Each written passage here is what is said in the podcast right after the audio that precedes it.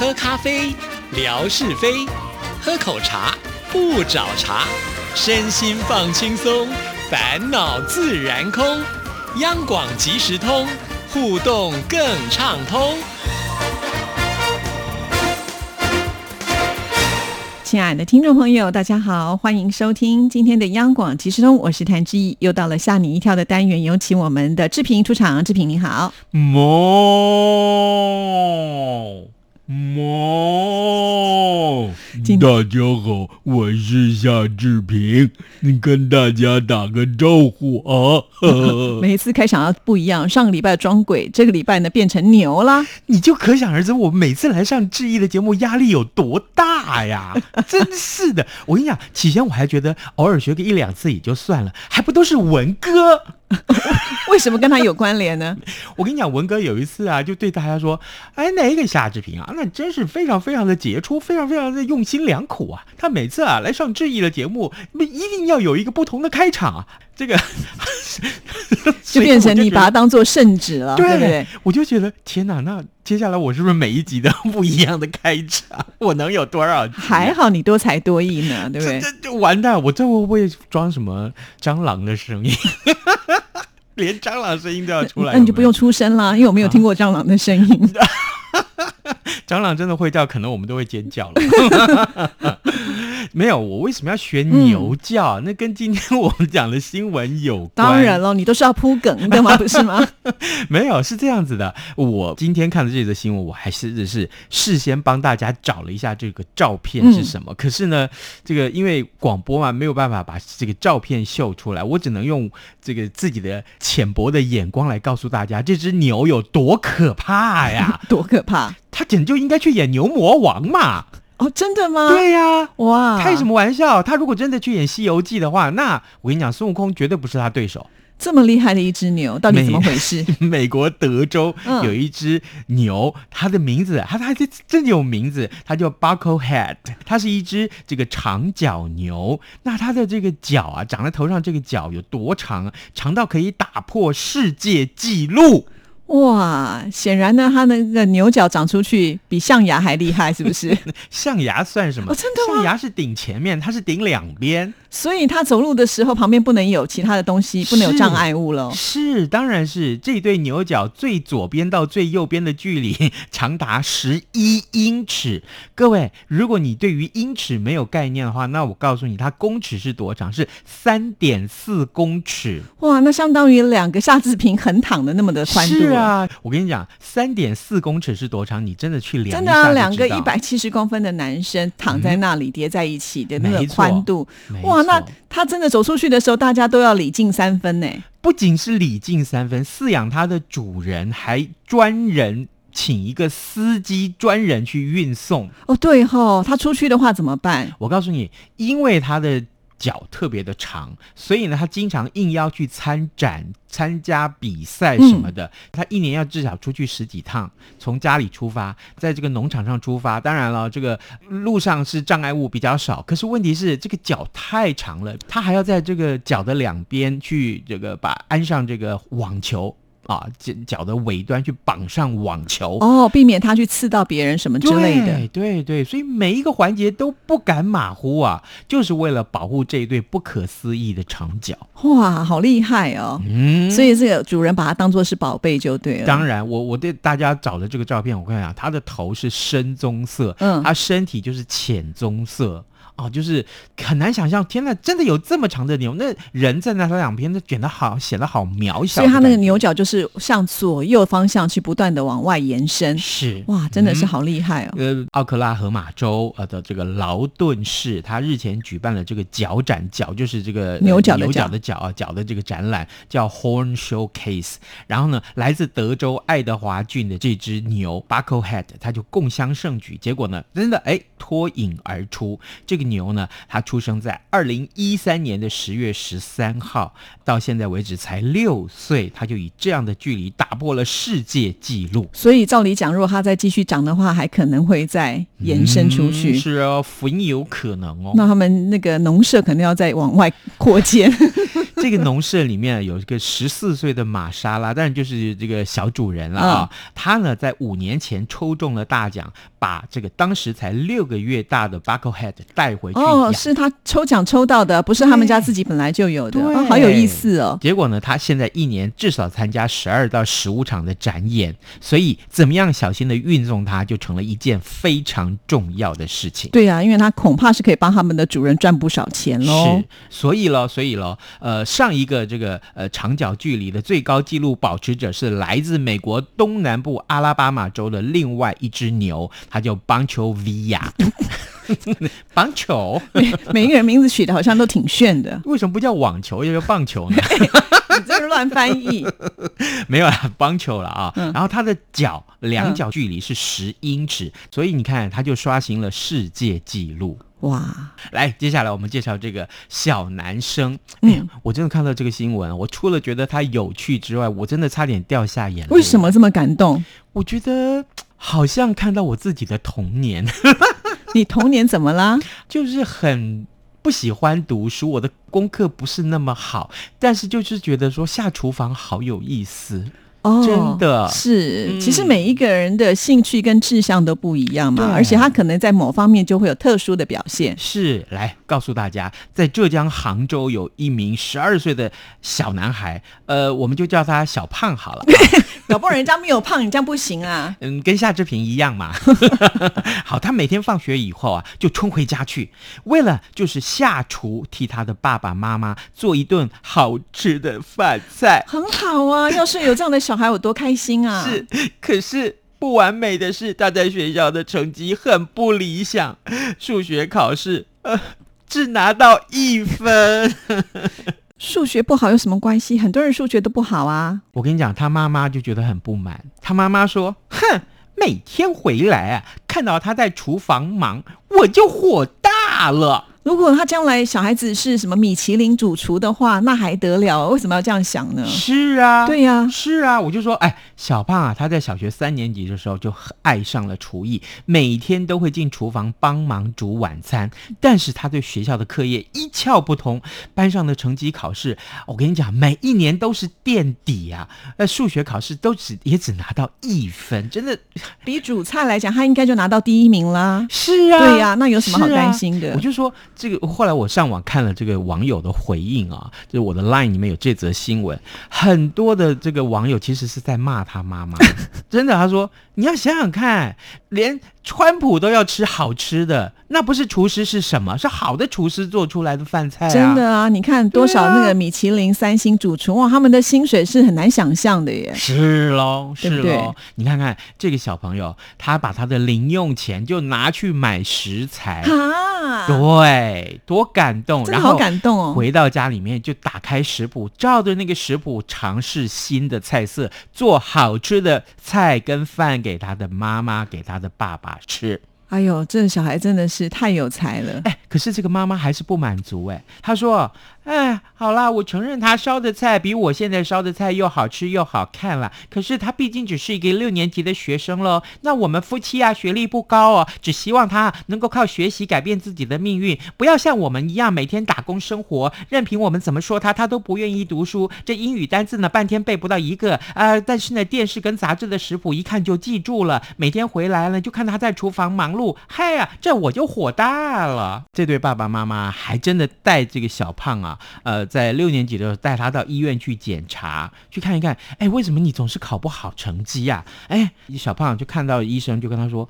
哦，我一看到那个书本我就想睡觉啊，老师讲的我都听不懂，那我真的还不如睡觉算了嘛。其实真的每一个人都有自己的一个方向啦，嗯对不对？嗯像他这么会做菜，我觉得应该反而要好好的栽培，因为他既然只考数学一分，你再怎么补，嗯顶多十分好了，二十分了不起。可是他在这方面还是没有办法展他的长才啊。我为什么看到这个新闻想要哭呢？嗯最重要是接下来这段叙述让我觉得好感动。他说啊，他跟医生说，他说其实啊，他想要做菜给他爸爸妈妈吃，是因为有一次他真的呃下厨，结果呢看到他爸爸妈妈吃的好开心，然后他也开始对自己有了信心，所以接下来就一发不可收拾，对研究厨艺越来越迷恋，越来越着迷，这以后一定是一个小当家，你看，是不是？就是啊，好温馨哦。这爸爸妈妈应该要稍微改一下。对啊，真的，你想想看，真的，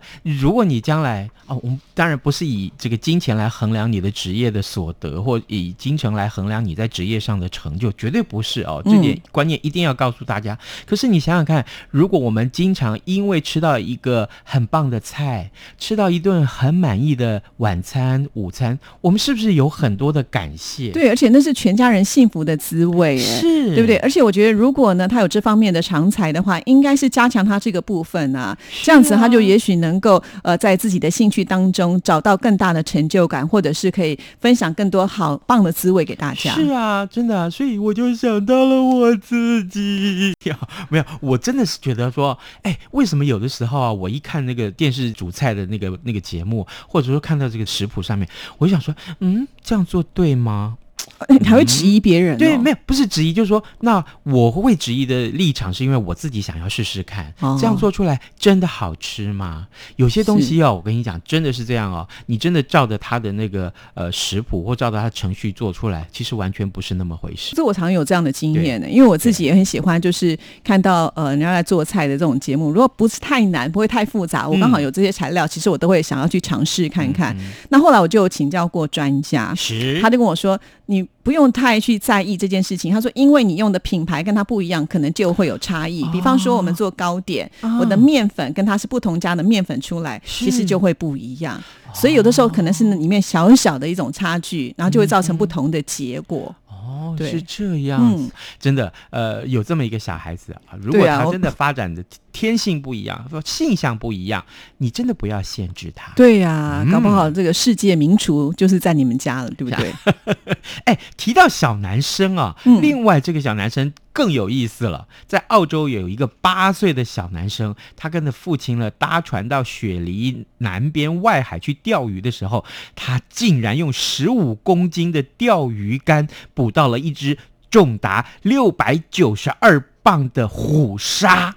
真的还假的？六百九十二磅不是应该要断掉了吗？六百九十二磅是多少公斤？是三。百一十四公斤，那就是他那个钓鱼竿的几十倍了，不是吗？我跟你讲，这真的又打破世界纪录。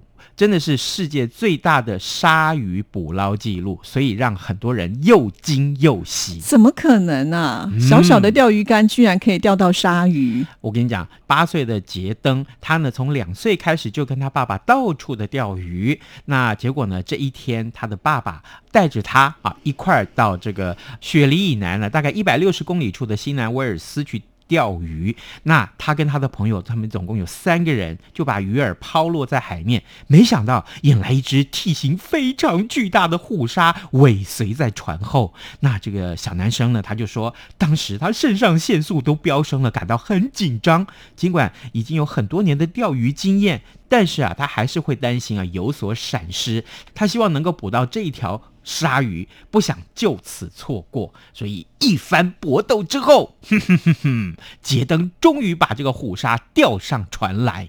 结果呢，回到这个港口的时候，才发现，啊，这个虎鲨重达六百九十二磅，打破了世界纪录，比一九九七年创下的纪录啊还多了两公斤。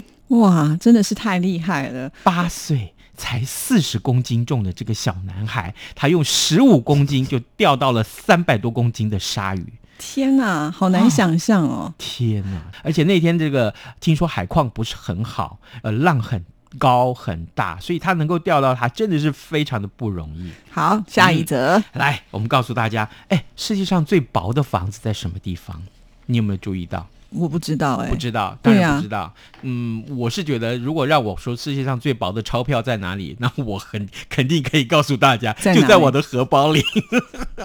我的荷包很薄啊。没 有啦，是这样子，告诉大家啊，这个贝鲁特就是黎巴嫩的这个首都贝鲁特，有一栋世界上最薄的房子，最近呢受到网友热烈的讨论。之所以呢盖这栋最薄的房子，其实是因为五十年代呢。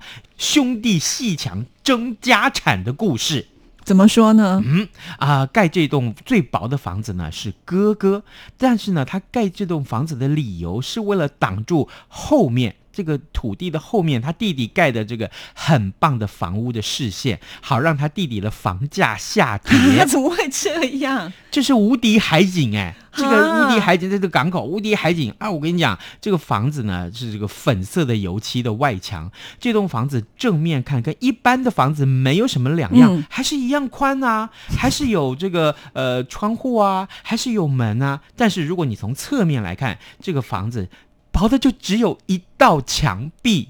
那怎么会叫是房子呢？所以啦，你为什么要盖这栋房子？你故意盖的嘛。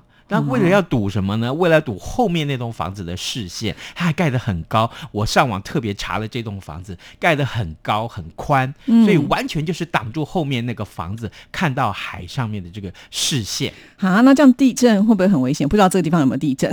它它是要往前倒还是往后倒？就是啊，听起来挺恐怖，因为它这么薄，对呀、这个房子最窄的地方只有六十公分宽，六十公分。对呀、等于是只只能容纳一个人侧身通过。那建筑最宽的地方有四公尺。所以了，大家就问说，为什么会有这栋房子呢？原来是因为兄弟戏强，在一九五四年的时候，贝鲁特当地有一对呃兄弟啊，他的父亲过世以后，他在分家产的时候起了争执。那他弟弟呢，为了要得到更多的土地权，竟然先动工盖了这一栋的面海的建筑物，想说呢，要靠绝美的这个海景来炒房地产。哎，这个哥哥，知道的时候，当然知道他的用意，哎，不甘示弱了哟，他就硬生生在弟弟的房子的面海的这一面盖了这个超薄的建筑物，好像一道墙一样堵住了这个海的视线。果然，他弟弟的房价就下跌了。我怎么觉得好像在说这个呃这个八点档连续剧的情节？对啊，好难。想象哦，对不对？啊那要不要接下来就是他们的这个呃儿子们还互相这个仇视对方，然后要不要拿枪拿刀就对干啊之类的？所以我就说，有些人有的时候他们不太愿意把财产分给小孩，就是这样，就是嗯造成兄弟戏强，倒不如干脆直接捐去到什么呃，就是慈善的单位啊，也许这个兄弟之间的感情还能够好一点。真的、嗯真的要那么多家产干什么？拿来吵架吗？真的，而且嗯弄到最后，我想可能就像你讲的，搞不好下一代也不会联络什么之类的。对呀、对我相信啊，就是这个身为爸爸妈妈的人，也不想看到这样的现象。我们这堂课好像是这个这个公民与道德课一样，哈，是不是？告诉大家要学习夏志平的什么兄友弟恭嘛，对不对？你小时候不是打架都让他打，有吗？我们是拿刀子互砍呢、你乱讲！你上次在我节目都说你是温良恭俭让，是我爸爸拿刀子让我们互砍，结果后来我们看到刀子，根本就谁敢拿起刀子来啊？对不对？立刻就低头说对不起，这样子。是，对，所以从小的教育很重要。没错，没错。好啊，那我们今天要送什么样的礼物呢？哦，今天这个刀子互砍完之后要擦擦汗，好不好？没有啦，要告诉大家，我们准备了新的央广的礼物。哎，我从来没有看过我们有这个礼物、哎、嗯我好羡慕你哦，你都要得到这种礼物，很不容易才要到的哟。哦，好，我告诉大家，这是一个央广限量版的“听见台湾，锁定央广”这样一个毛巾，对。运。动毛巾，哎，对啊，那展开来就是会看哦到，就是我们央广的 logo。另外呢，就是你现在看到那个图啊，就是呈现在毛巾里头。哇，对这是一个运动毛巾。对对对。哦，好，这个绿色是我最爱的绿色，嗯嗯，就好像曼陀珠的绿色。没有，我怎么又扯到吃的、啊？就是啊，好了，那今天要出什么样的题目呢，出？给大家这个题目就是说，呃，这个我们看到啊，这个这只牛破纪录的这只牛，好不好？它的脚的长度有多少？好不好？可不可以写两个夏志平的 躺在地板上的刚刚我不？是说是两个范崇光吗？你们两个是不是差不多高啊？啊，真的吗？范崇光比我高十公分呢，哦，真的真吗？的，哦是哦。对，对不起。他很快的，没有啊，你要写的是这个呃，看是多少字英尺，啊哎、对，英尺啊什么的啊，啊或者英尺是比较简单啦。那我告诉大家，干脆告诉大家好了，它的呃这个公尺是三点四公尺，那英尺是多少？你只要写两个一样的数字就好了。哦刚刚我在节目一开始的时候有讲到。要倒回去听就知道答案了。是，你看我这这个用心良苦啊，就为了增加大家的点听率啊。谢谢志平。OK，拜拜拜